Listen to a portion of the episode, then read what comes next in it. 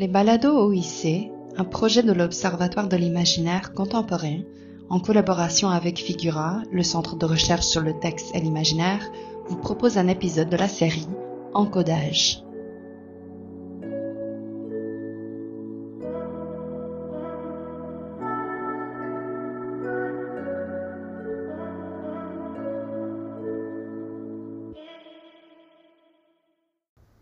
Bonjour à toutes et à tous et bienvenue à ce nouvel épisode de la série Encodage des balados OIC. Les épisodes de la série Encodage se veulent un complément aux anthologies Encodage, des lettres thématiques composées de contenus provenant de différents sites web de l'écosystème numérique sur le contemporain, du Centre Figura, du Laboratoire NT2 et de l'Observatoire de l'imaginaire contemporain. Tout comme les lettres encodage, cette série de balados vise à revaloriser d'anciens contenus de recherche de notre écosystème sur l'imaginaire contemporain. Vous y entendrez des extraits d'enregistrements de conférences, de communications et de tables rondes issus des dix dernières années. À l'épisode d'aujourd'hui, notre thématique Fragments. Dans cet épisode, Fanny Demeul analyse Petite de Geneviève Brisac, Émilie Sermadiras aborde la poétique du fragment dans l'œuvre de Huisman et Daniel Azoulay nous parle de la pratique fragmentaire de Maurice Blanchot. Avertissement, certains extraits contenus dans cet épisode de balado pourraient heurter la sensibilité du public. Nous préférons vous en avertir.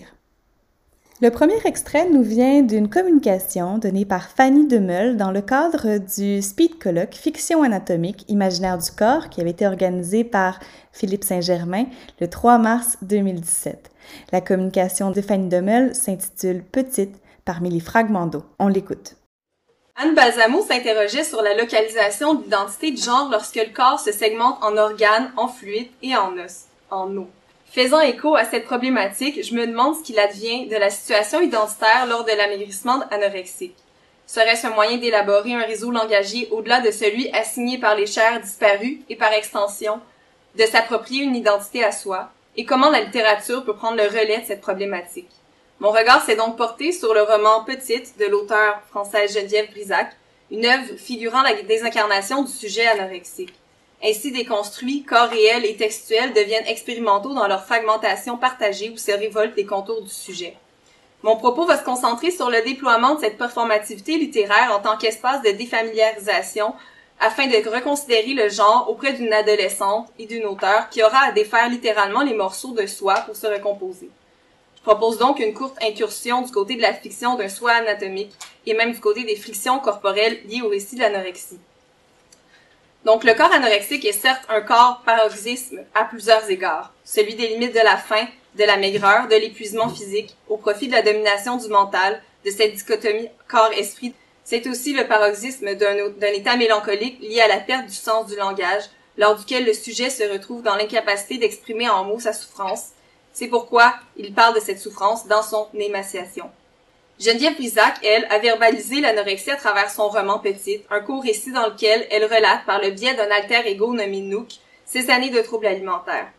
La quête de Nook ne vise pas directement la maigreur en tant que telle, mais plutôt l'imperméabilisation de son corps et sa protection contre le passage irrévocable du temps.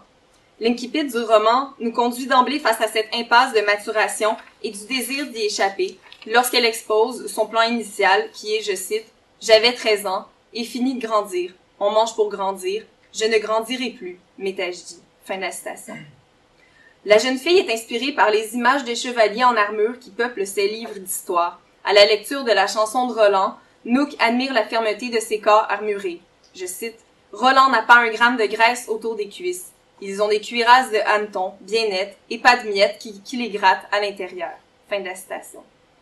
Nook rêve donc de corps d'acier, de corps immortel, androgyne, préservé de toute altération, à dépasser même le principe de genre pour incarner cette case où elle veut se tenir, elle seule, dans son unicité.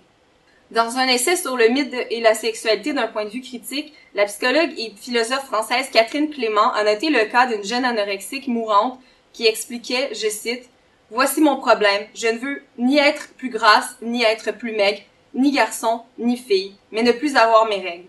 Son désir est donc de rompre avec la périodicité, de jouer le désordre de l'androgynie à l'encontre de la cyclicité féminine, ne plus être quelque chose ni l'autre, mais d'incarner la neutralité. Dans son essai psychanalytique sur l'anorexie mentale, Annie Loisel, elle, nous explique qu'en réalité, la maigreur est beaucoup plus qu'une règle esthétique à laquelle les femmes cherchent à se soumettre. Elle représente surtout un défi à la condition humaine du fait qu'elle transforme le corps féminin en objet inhumain. Toujours selon Loisel, l'anorexique ressentirait la perte de son moi enfant, c'est-à-dire ce moi qui, rassuré par la présence maternelle, mangeait sans penser. Ce qui fait en sorte qu'elle s'accuse de ne pas être à la hauteur de devenir femme. À ce sujet, Nook, la narratrice de Petite, est convaincue de son inadéquation en tant que femme et du fait qu'elle sera, je cite, totalement inapte à donner le jour à un bébé. J'aimerais donc penser l'anorexie comme fuite hors du temps, mais aussi comme réappropriation du corps sexué dans une prise de, pouvoir autodestructrice. La narratrice dit, je cite, J'échappe aux chaînes alimentaires, à toutes les chaînes. Elle répétera plus loin cette idée d'anorexie comme déchaînement lorsqu'elle se demande comment ne jamais vivre dans un monde pareil, comment s'échapper. Je cherche à échapper à la mort, aux sentiments, à la jalousie des dieux, aux souffrances qu'ils concoctent pour ceux qui aiment, ceux qui vivent. Nook, robot squelettique et méchant, possédé du diable, suit son ordre. La dernière phrase laisse entendre cette volonté exacerbée qui a de se définir en dehors d'une corporéité qui est le dénominateur commun du reste de l'humanité. Pour rejoindre l'idée d'Annie Loisel, il s'agit de dépasser la matérialité et d'explorer les limites de l'identité physique. Nook dit, je cite, Je me lave encore et encore, elle boit et elle rince l'intérieur de son corps, elle est, elle sera bientôt propre, elle croit percevoir son corps, le dedans et le dehors, séparés par une mince cloison, elle récure avec brutalité cet objet intenable, pour sortir quelque chose de son corps, la graisse, la chair en trop, et autre chose de lourd, d'asphyxiant. D'où cette volonté de repenser ce nouvel agencement du soi comme d'un auto-engendrement. Cependant, dans sa quête d'émancipation du corps, Nook n'aura paradoxalement jamais autant été rapatrié à son enveloppe physique et obsédé par celle-ci. Par exemple, quelques pages plus tard, la narratrice déconstruit son anatomie pour en fragmenter les parties et relocaliser son identité dans la bouche, le seuil liminal entre plaisir et angoisse, métonymie des pulsions en lutte chez l'anorexique. Je cite, Elle est un esprit qui marche, elle est une bouche immense, elle n'est plus qu'une bouche. Un peu plus loin, c'est vraiment tout l'être qui est réduit, avalé à la bouche, alors que la narratrice énonce, il y a la bouche qui avale et celle qui vomit, jusqu'à la bile. Fin de la citation. Il s'agit en fait de sectionner le corps pour mieux se l'approprier, avec violence, à l'image de ce soutien-gorge qui plisse sur ses seins et qui la gêne.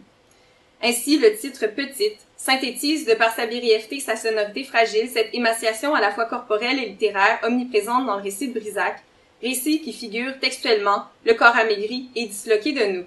Comme le souligne Barbara Avercroft dans son article sur le roman de Brisac, ponctuellement, le lecteur a l'impression que le style du texte et le jeune corps de la narratrice tendent vers une émaciation commune. Et si le texte de Brisac figure cet amaigrissement à travers un vocabulaire qui se fait restreint, sans ornement, son économie linguistique se lit aussi comme un phrasé juvénile, à la fois intègre et hésitant, tremblant.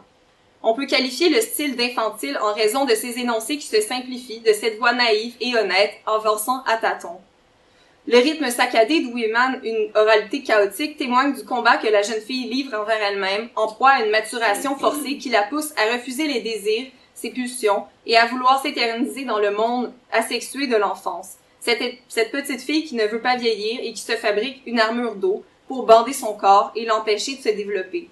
Le dispositif littéraire de Brisac, menu, confiné comme un soulier trop étroit, est à l'image de cet entêtement violent.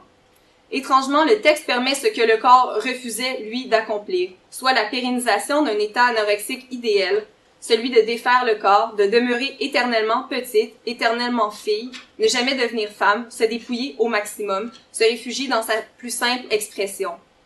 La guérison s'annonce pour la narratrice lorsqu'elle accepte finalement de s'associer à son véritable prénom qu'elle n'osait autrement pas porter, Geneviève, le nom du personnage, mais aussi celui de l'auteur et de la femme derrière le texte.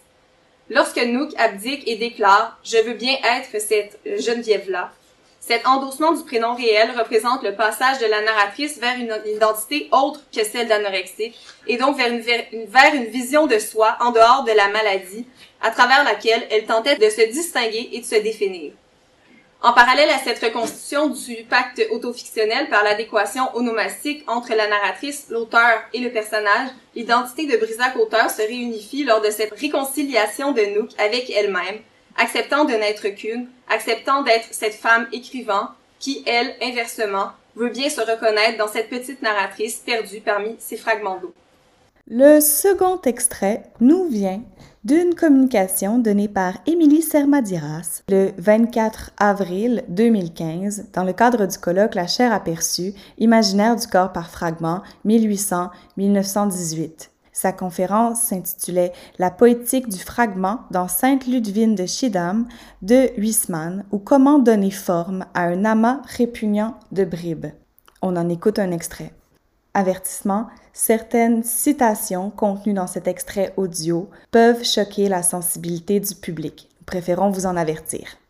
Dans son ouvrage sur la décadence, Pierre Jourde constate que le corps huysmancien est un corps en pièces.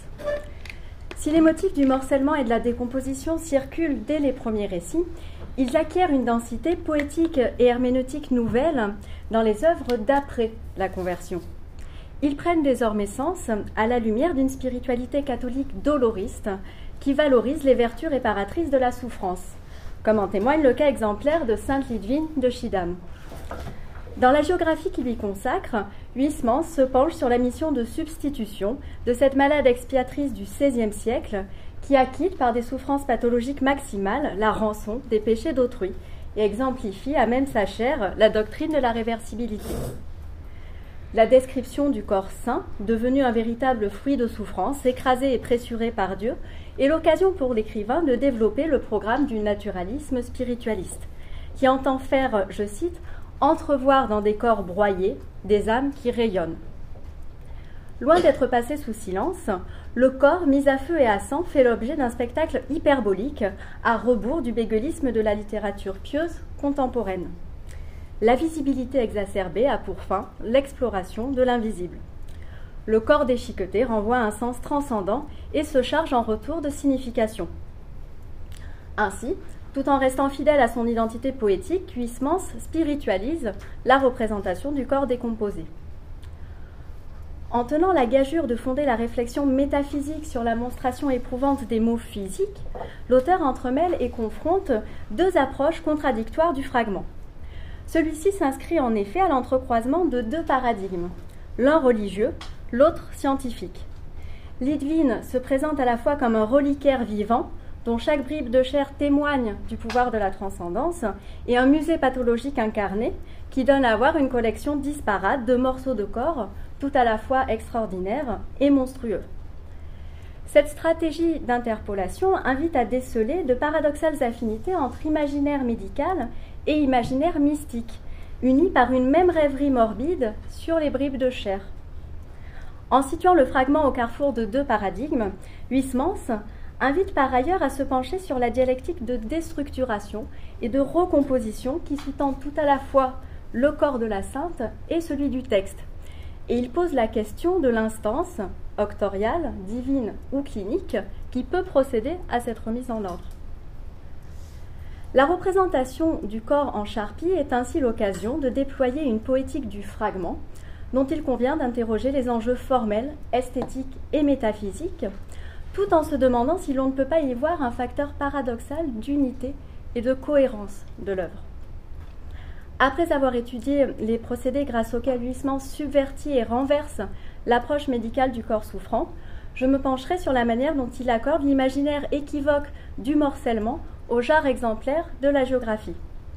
Et pour finir, je me proposerai d'envisager le texte comme un discours reliquaire qui met en œuvre une sémiologie sacrée du fragment. Donc j'en viens à ma première partie, à rebours de l'idéal clinique d'une description bien faite.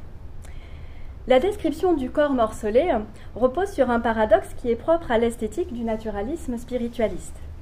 Si Huysmans pousse au paroxysme l'écriture naturaliste en exhibant le corps en pièces, il met en crise la démarche anatomoclinique fondée sur une ambition de déchiffrement total de l'homme, réduit à sa dimension organique. L'écriture huysmansienne fait appel à un réalisme physiologique exacerbé et se livre à une auscultation minutieuse des bribes de chair prenons-en pour exemple la citation 1 de l'exemplier, qui décrit le corps de Lidwin. Une tumeur apparut sur l'épaule qui se putréfia. Puis ce fut le mal redouté du Moyen Âge, le feu sacré ou le mal des ardents qui entreprit le bras droit et en consuma les chairs jusqu'aux os. Les nerfs se tordirent et éclatèrent, sauf un, qui retint le bras et l'empêcha de se détacher du tronc. Il fut dès lors impossible à Lidwin de se tourner de ce côté, et il ne lui resta de libre que le bras gauche pour soulever sa tête qui pourrit à son tour. L'accumulation de propositions coordonnées ou juxtaposées fragmente la phrase, déployant ainsi un jeu de miroir entre la structure syntaxique morcelée et la désorganisation du corps. L'amoncellement des maladies va de pair avec la déstructuration infinie de la chair, scandée par les verbes qui déroulent les isotopies de la destruction et de la dissolution, que j'ai mis en italique dans la citation. La description dénombre avec précision les mots du corps mis sous les yeux du lecteur grâce à une rhétorique de la copia et de l'hyperbole. Mais tout en observant et en nommant scrupuleusement les maladies et les organes affectés, la géographe dévoie l'idéal de la description clinique tel qu'il est défini par Michel Foucault. Selon le philosophe, L'âge de la clinique est marqué au XIXe siècle par la promotion d'un langage caractérisé, je cite, par sa précision qualitative, afin de guider notre regard dans un monde de constante lisibilité.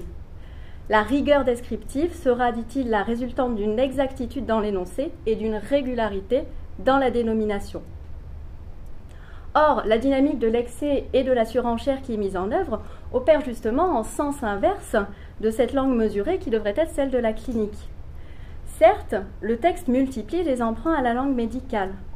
Je vous renvoie par exemple à la citation 2. Bientôt, en sus de ses autres infirmités, sa poitrine jusqu'alors indemne s'attaqua.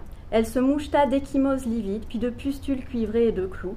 La gravelle qui l'avait torturée dès son enfance et qui était disparue revint, et elle évacua des calculs de la grosseur d'un petit œuf. Ce furent ensuite les poumons et, le foie qui se carrièrent, etc. Hein. S'il sollicite d'innombrables termes cliniques pour énumérer les mots de la sainte devenus un véritable traité pathologique incarné, on voit que Huysmans joue avec le lexique scientifique en saturant le texte de mots techniques. Les termes médicaux, loin d'élaborer un discours rationnel rigoureux, déploient une force centrifuge qui diffracte le diagnostic en une multitude de maladies incompatibles les unes avec les autres. La pluralité des troubles et des symptômes met en échec le regard clinique censé opérer sur l'être de la maladie, une réduction nominaliste. Répertoire vivant de maladies, Lidvin invalide toute entreprise d'unification et de compréhension de l'être pathologique. Le dénombrement des symptômes crée un effet liste qui sape le travail de l'analyse médicale fondée sur une ambition classificatoire. À la mise en ordre clinique se substitue une kyrielle de mots hétérogènes qui ébranle toute vision synthétique et empêche de porter un regard panoramique sur le corps. Déstructuré de la tête aux pieds, Lidville ne peut que réduire la description à un bric-à-brac de mots. Le regard est forcé d'adopter une logique énumérative. Il va de la surface de la poitrine, striée de taches et bientôt infestée de pustules et autres bubons, à la profondeur des organes en décomposition, sans pour autant parvenir à dépasser la fragmentation de l'organisme pour élaborer une approche globale de ce dernier. L'accumulation de mots qui ne peuvent coexister ensemble arrache par ailleurs le corps à toute cohérence chronologique. Le ventre de la sainte constitue à cet égard un fragment signifiant. Après avoir, je cite, fini par éclater ainsi qu'un fruit mûr, il enfle de nouveau pour être à nouveau crevé par des soudards qui martyrisent la sainte. Baudruche qui crève et se regonfle à l'infini, le ventre n'acquiert aucune épaisseur temporelle. Chaque nouveau symptôme efface la trace du précédent. Le corps est amputé de sa fonction mémorielle, il n'archive plus les mots qui s'annulent réciproquement. Le récit met sous les yeux du lecteur une série d'images d'un même fragment corporel, incompatibles les unes avec les autres. Le corps de la sainte apparaît comme éminemment paradoxal, à la fois exhibé et éclaté, il s'offre simultanément comme un spectacle hyper visible et irregardable. La fragmentation exacerbée du corps pousse en effet la représentation à ses limites, comme en témoigne le gros plan sur la figure défigurée de la sainte. Euh, c'est la citation 4 dont je vous lis un extrait euh, à partir de la ligne 2. Le front se fendit de la racine des cheveux jusqu'au milieu du nez. Le menton se décolla sous la lèvre inférieure et la bouche enfla. L'œil droit s'éteignit et l'autre devint si sensible qu'il ne pouvait supporter sans saigner la moindre lueur. Un peu plus loin, enfin, après une esquinancie qui l'étouffa, elle perdit le sang par la bouche, par les oreilles, par le nez, avec une telle profusion que son lit ruisselait. Donc on voit qu'à force de détails, le corps devient irreprésentable et se réduit à un amas de chair déstructuré, où la fragmentation rivalise avec la dissolution, comme en témoignent les flots de sang qui jaillissent du nez et de la bouche mis en pièces. La description frise non seulement les limites de la représentation, mais aussi celles du langage. Le vocabulaire clinique côtoie ainsi paradoxalement une rhétorique de l'ineffable.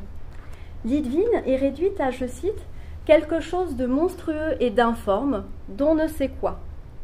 L'engloutissement du signifié, absorbé par l'indéfini quelque chose, hein, quelque chose de monstrueux et d'informe, euh, donc ce quelque chose fait de la sainte une chose sans nom. Huysmans pousse la déformation corporelle au point de basculer dans l'infigurable, dans l'indicible. À force de nommer symptômes et maladies, la géographie débouche sur une indéfinition du langage, incapable de cerner et de décrire le corps dans son ensemble. On a l'impression qu'Huysmans épuise le langage médical, le pousse à bout pour le forcer à avouer ses limites et à se désagréger face à ses propres excès. Finalement, notre troisième et dernier extrait nous vient d'une communication donnée par David Azoulay le 31 mai 2021 dans le cadre du colloque des amnésies mémorables, la mise en texte et en image de l'oubli collectif. Sa communication s'intitule La pratique fragmentaire de Maurice Blanchot, Art de l'oubli, Art de la mémoire. On en écoute un extrait. Pour bien cerner l'écriture fragmentaire de Blanchot, dans sa dimension à la fois mémorielle historique, il est nécessaire de contextualiser l'évolution de sa pensée philosophique liée intimement au devenir littéraire et politique de son œuvre tardive.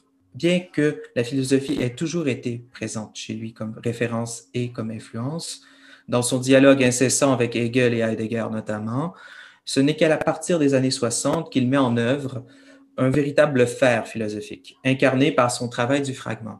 Déjà, dans l'une de ses dernières fictions, La Tante l'oubli, publiée en 62, le fragmentaire apparaît comme une forme littéraire à forte teneur philosophique. Dans la narration discontinue du récit se construit une conversation intermittente entre un homme et une femme, ponctuée d'interrogations sur l'attente et l'oubli, évoquant ici une version désœuvrée d'un dialogue platonicien, neutralisé dans sa prétention idéaliste au vrai et à la totalité. À la suite de son engagement dans la production et la diffusion de la Déclaration sur les droits à l'insoumission dans la guerre d'Algérie, Blanchot participe entre, les années, entre 1960 et 64 au projet de la Revue internationale. Dans une lettre datée du 8 février 63 et adressée à son collaborateur italien Ilio Vittorini, il souligne la nécessité du fragment pour la revue, afin de, et je cite, donner expression à une pluralité de réflexions différentes, c'est-à-dire de rejoindre par cette pluralité diverse, multiplicité plurielle des objets et des possibilités du monde. Fin de la citation. Tentative ambitieuse de création d'une publication transnationale, la revue ne verra jamais le jour sinon sous la forme d'un seul numéro publié en langue italienne sous le titre de Gulliver. Durant les soulèvements de mai 68, sa pensée du fragmentaire deviendra une pratique politique au sein du comité d'action étudiant-écrivain dont Tract affiche bulletin, publié anonymement en octobre, en octobre 68 dans Comité. Il rejette la mythologie du livre comme l'image d'un ordre culturel et sociétal qui cherche à réifier le sens de l'événement révolutionnaire. Je cite ici encore Blanchot. Plus de livres, plus jamais de livres, aussi longtemps que nous serons en rapport avec l'ébranlement de la rupture. Fin de la citation. Pour libérer la parole des normes institutionnelles de la, reproduction culturelle, il est nécessaire d'affirmer une écriture propre à l'espace illimité de la rue. Les pratiques fragmentaires telles que, et je cite encore, l'écriture murale, ce mode qui n'est ni d'inscription ni d'élocution, des tracts distribués activement dans la rue et qui sont la manifestation de la hâte de la rue, et des affiches qui n'ont pas besoin d'être lues, mais qui sont là comme défi à toute loi. Fin de la citation. Pour le Blanchot de 68, ces formes d'écriture s'imposeront comme les seules capables de répondre à l'injonction martienne de la révolution en permanence contre l'ordre social établi. Ainsi, c'est dans l'optique de cette tentative de démythologisation du livre comme lieu privilégié de la transmission et de la reproduction culturelle que l'œuvre de, de Blanchot au tournant des années 70 s'orientera vers une recherche de l'absence du livre, une pratique du fragment littéraire et philosophique dont la finalité est l'invention d'un langage de l'oubli. la modulation infinie de ce que Lacoulabar nomme, nomme la patience amnésique. Cette lutte incessante, interminable, euh, du sujet blanchotien avec les instances de la mémoire formant l'antécédence de l'existence moderne. Donc, j'ai mis ici la citation de la Coulabart sur ces trois instances, donc l'instance du langage ou de la mémoire de la langue, c'est-à-dire l'imposition de la langue, sa précédence qui se, confond avec celle de la mort, l'instance de la littérature, c'est-à-dire l'antériorité absolue du récit, de l'invocation ou incantation sur tout discours possible, et puis l'instance de la mémoire elle-même comme faculté, qui est la hantise de la littérature moderne. Euh, fin de la citation. Donc, pour, pour la Coulabarte, le combat amnésique de Blanchot ne peut se dérouler qu'au cœur de la mémoire inconsciente que tissent ces instances et dont il cherche à effacer les traces. Son écriture fragmentaire serait l'expression tardive de ce combat à la fois littéraire, ontologique et politique que son œuvre aurait mené au fil du siècle pour sortir du cycle compulsif de la loi qui reproduit l'ordre établi du monde. Or, incarnant sa poétique de l'oubli, ou plutôt, si je, je, pourrais même dire sa poétique idéalisée de l'oubli, son art du fragment marque aussi son incarnation et inscription matérielle dans l'histoire. Malgré le travail d'effacement qu'il perpétue, le fragment blanchotien résiste et perdure, comme la marque de son expérience indéracinable du désastre, sa manière singulière d'exister, d'écrire et de s'inscrire dans le siècle. De ce fait, une telle manière trouvera son expression la plus aboutie dans ces deux ouvrages à fragments, Le pas au-delà de 73 et plus particulièrement L'écriture du, désastre, écrit en 80. Dans ce dernier, le fragmentaire se pense d'abord et avant tout comme une forme radicale d'interruption et de non-pouvoir. Une, une, une, citation un peu vertigineuse de Blanchot. L'interruption de l'incessant, c'est le propre de l'écriture fragmentaire. L'interruption ayant en quelque sorte le même sens que cela qui ne cesse pas, tous deux effets de la passivité. Là où ne règne pas le pouvoir, ni l'initiative, l'initiale d'une décision elle est le désastre d'un temps sans présent que nous, supportons en attendant, attente de malheur non pas à venir, mais toujours déjà survenu et ne pouvant se présenter. En ce sens, futur, passé sont voués sans présent. Fin de la citation. Pour Blanchot, l'écriture à fragments est la répétition paradoxale d'une rupture qui ne cesse pas. Le règne circulaire du désastre d'un temps sans présent, une absence de temps vouée à l'oubli. Or, cette écriture figure aussi une, temporalité, où perdure l'attente, la passivité d'un passé et d'un futur dépouillés de leurs possibilités, mais qui existent toujours sous une forme spectrale. Ce qu'il y a de la rupture, de la brisure et du morcellement dans le fragment met en lumière la violence du devenir, l'oubli des êtres et des choses du monde dans le délitement du temps, sans, euh, tout en mettant en relief leur survivance euh, fragmentaire. Ainsi, si elle se présente d'abord comme une topologie d'un art de l'oubli, d'une l'état technique qui repose, comme le définit euh, Ricoeur, sur une rhétorique de l'instinction, une écriture pour éteindre, l'opposé de faire archive, la pratique fragmentaire de Blanchot est aussi l'espace scripturaire d'un art mémoriel, capable de mettre en forme le désastre comme souvenir. Dans sa matérialité textuelle, le livre, l'écriture du désastre, donc je vous présente euh, quelques pages, et l'image d'une mémoire en ruine. Hein, les fragments d'écriture s'agencent comme des formes de la pensée, euh, s'enchaînent dans la narrativité qui ne, une narrativité qui ne reconstruit pas une unité, euh, mais reproduit infiniment une discontinuité. La disposition matérielle des fragments, leur espacement met en intrigue la spatialité et la temporalité d'une mémoire toujours déphasée par rapport à elle-même, mais qui, dans son déphasage même, représente la source de l'écrire. Je cite ici Blanchot, Il y aurait un écart du temps, comme un écart de lieu, n'appartenant ni au temps ni au lieu. Dans cet écart, nous en viendrons à écrire. Fin de la citation. L'écart de l'écriture, du fragment, et l'écart mémoriel qui met en jeu la répétition de la différence, c'est-à-dire le retour incessant d'une pensée toujours autre, mais toujours aussi en devenir. C'est dans cette tension entre mémoire et oubli, entre continuation et interruption, qu'une telle écriture peut alors se comprendre comme une pratique de la déshérence, en tout cas selon moi, qui, malgré sa négativité, permet la transmission d'un certain héritage littéraire, philosophique et euh, historique. En effet, comme le souligne euh, Éric et je vais terminer là-dessus, le fragmentaire chez Blanchot est une écriture qui a pris acte des déchirures de l'histoire, lesquelles ne se rassemblent pas, ne tendent pas vers un télos, mais s'exhibent fragmentairement comme autant de chroniques, voire de lambeaux du passé. Fin de la citation de. Dans sa temporalité disloquée, cette écriture a servi, par exemple, dans le cas de l'écriture du désastre, de cadre mémoriel à la toute brûlure d'Auschwitz, à cet événement, et je cite Blanchot, où toute l'histoire s'est embrassée, embrasée, où le mouvement du sens avec un grand S s'est abîmé, s'est ruiné sans donner lieu à rien qui puisse s'affirmer. Fin de la citation. S'il ne peut jamais être identifié, situé ou nommé dans la trame du devenir historique, le syntagme du désastre reste pourtant le lieu d'une configuration temporelle et d'un héritage historique il lie de manière paradoxale, sinon contradictoire, le passé et l'avenir. Nous sommes au bord du désastre sans que nous puissions le situer dans l'avenir. Il est plutôt toujours déjà passé et pourtant nous sommes au bord ou sous sa menace. Penser le désastre, c'est n'avoir plus d'avenir pour le penser. Fin de la citation.